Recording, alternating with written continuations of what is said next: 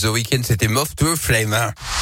C'est le moment pour lui de revenir autour de cette table dans ce studio à mes côtés. Je l'adore ce garçon, Philippe Lapierre qui revient pour la terre. Lapierre et vous, ça va toujours mon ami Ça va toujours. Bon, on parle des agriculteurs euh, français en revanche, hein, euh, qui n'ont pas fini de transpirer à cause du gel. Hein. Et eh oui, les températures ont brutalement chuté le week-end dernier. Vous eh savez, les producteurs de fruits sont toujours très inquiets à ce jour. Les prochains jours seront décisifs pour connaître l'ampleur des dégâts. Alors cet épisode de gel est intervenu après le bourgeonnement des arbres, c'est ça le problème.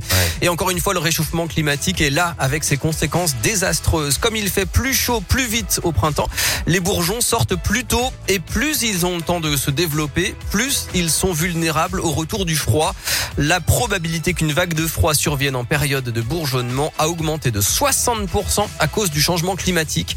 Les agriculteurs font face à l'image de Michael Mazno qui produit des pommes, des poires, des cerises et des coins dans la Loire. Sur notre exploitation, on utilise l'aspersion, donc en fait on irrigue les cultures et ça permet en apportant de l'eau de réchauffer la, la plante et l'empêcher de geler. Voilà, en arrosant les arbres, en fait une pellicule de glace se forme et protège un peu les bourgeons. L'aspersion est la technique la plus répandue, mais ce n'est pas la seule.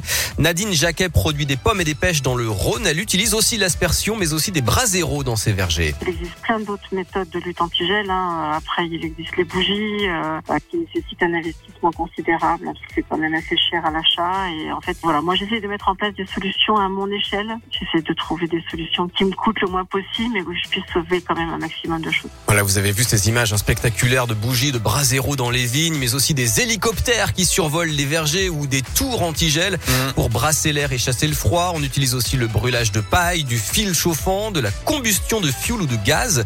Des solutions toutes très chères en matériel et en main d'œuvre et qui ont un impact sur les émissions de gaz à effet de serre, avec en plus un résultat incertain. Alors il y a d'autres pistes hein, pour régler ce problème. Les assurances d'abord, en développant des assurances adaptées aux besoins de chaque territoire.